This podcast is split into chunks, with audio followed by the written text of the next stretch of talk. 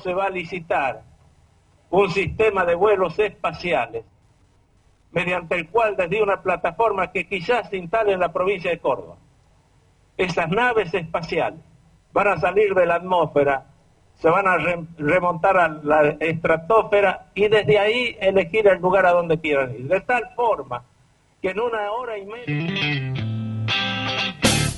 Star Music, culto por el rock.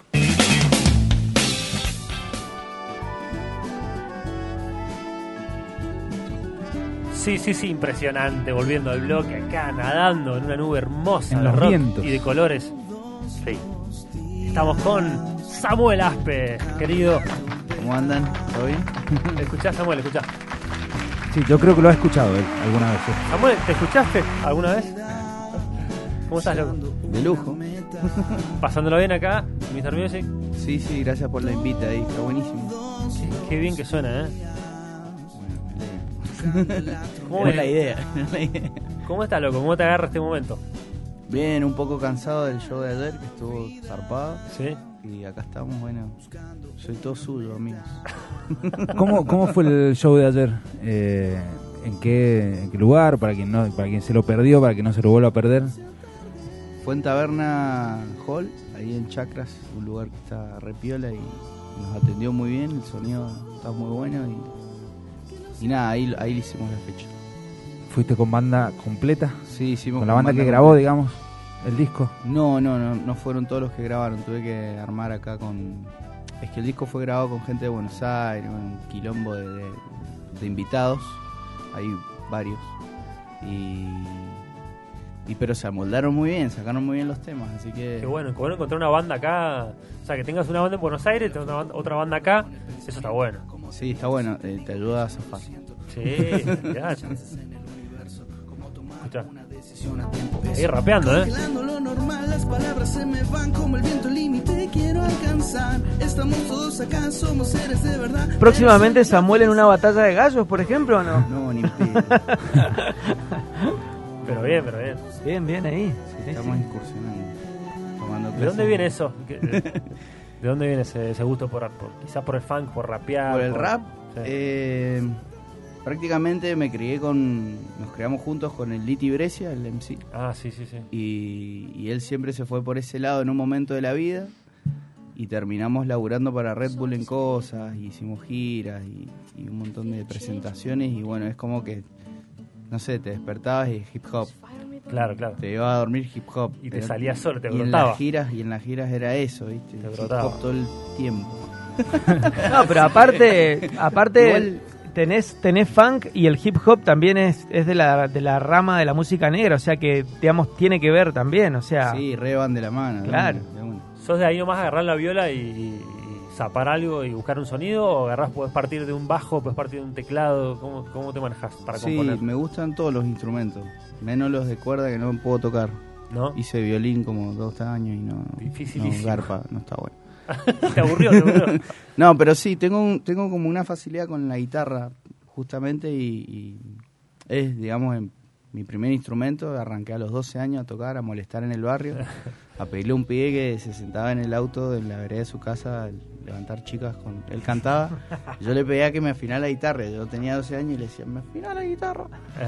Y así era como, como empecé. Después, bueno, tomé clases y todo. Pero sí, es como que aprendí a, a poder llevar el camino de las canciones y poder armar algo a través de ese instrumento que está buenísimo. hermoso, hermoso. ¿Y las canciones cómo nacen en el disco? O sea, vos las, vos las, ti- las tirás desde, desde la guitarra, digamos, eh, y después a, lo- a lo- los músicos que graban le tenés, le- les das libertades o, o ya le das la canción armada al 100%.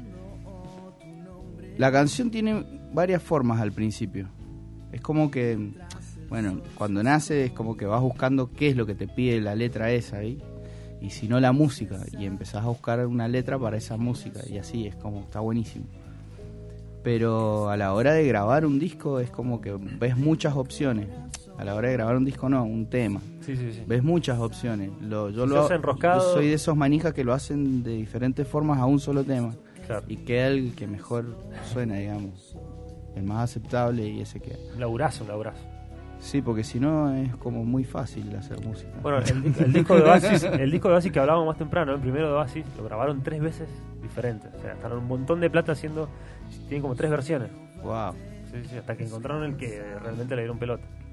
Pero, por ejemplo, en el caso tuyo, que tenés además, como, como que se nota que tenés una cabeza como que.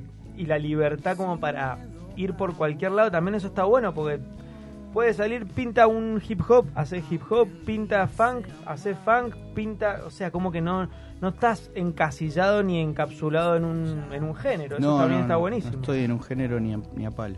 Soy un desgenerado. pero pero em, estoy muy abierto a todas las músicas. Tengo una ensalada y, y por ahí de repente si pinta una cumbia, que sea cumbia. Este disco tiene jazz, tiene ta- hasta tango, no sé, R&B, tiene cosas muy... Está zarpado. Lo que se logró, ¿no? El, el producto final uno se pone muy contento de lo que de lo que queda. La reflejada. Claro, qué bueno, qué bueno ver esa obra terminada. ¿no? ¿Cuánto tiempo de laburo te llevó el disco? De Este- principio a fin. Este es mi cuarto disco, se llama Todos los días y estuvimos laburando un año y medio. Y en el medio salió una gira, cuando volvimos escuchamos lo que había en el estudio y no nos gustó, así que lo volvimos a hacer. Y, y te digo que esa pausa estuvo buenísima para poder generar otras, Claro, claro. otras cosas. Y Cuando, ahora- pará, cuando, Sí. cuando decís que eh, llegaste al estudio y no, no, no les gustó, o no te gustó lo, lo que había, ¿pasa después cuando terminaste un disco, lo sacaste, lo editaste y ahora te lo pones a escuchar a la distancia y decís, puta, no, acá le tendría que haber, o, o- te relajás y decís, quedó bien? Siempre hay al- algunos temas, pero siempre hay algo como decir, ay, acá podría haber hecho esto. Uy, acá podría... Y uno tiene como esa desconformidad de, de que siempre le querés meter algo. Es como hoy Si le no decía lo una- terminas más. sí. Es como le decía una amiga, cuando haces una pizza querés ponerle de todo. Y si le ponemos esto y si le pones... Bueno, lo mismo pasa con la música, que Tal cual. vos agarrás un tema y lo grabaste y decís, y ahora esto, y ahora esto. Y ¿Cómo, también... ¿Cómo estás Bueno, ahora? También de esos errores o que vos podrías tomarlo como errores se aprende. Por ahí te decís, bueno, voy a tratar de no cometer lo mismo en otras grabaciones. Claro, eso te ayuda a poder seguir ahí y, y inculcar lo nuevo. ¿no? Bien, loco. No, no, la verdad que. Qué ganas No. de escucharlo. Mucho estilo. Mucho estilo, loco. Bueno, canción, ¿estás, estás haciendo canciones nuevas? ¿Cómo te estás moviendo con.? Nunca ¿En más qué momento? paramos de no hacer paras nunca. Bueno, genial, loco. Es como un ejercicio también de repente. Tal cual, no paras nunca. Igual tampoco está bueno andar diciendo hay veces que son canciones malísimas. Pero hay que bancarlas No, a todas. ¿Por qué escribí esto? Pero- Malísimo. Pero hay que venderlas, hay que venderlas. Bueno, loco, gracias por venir. Este, un placer. ¿Alguna Pero fecha que eso, anunciar? ¿Tenés algo? No, ahora, ahora tranqui. descansar un poco. Creo que hay algo en Buenos Aires y en La Pampa para hacer ahí unas fechas y nada. Morir. Samuel Federal Tour. Totalmente, claro. Siempre, ¿no? Bueno, loco, gracias. Gracias a ustedes, che. Vamos a escuchar algo. Samuel Aspe, por favor. En un rato más. Show del rock.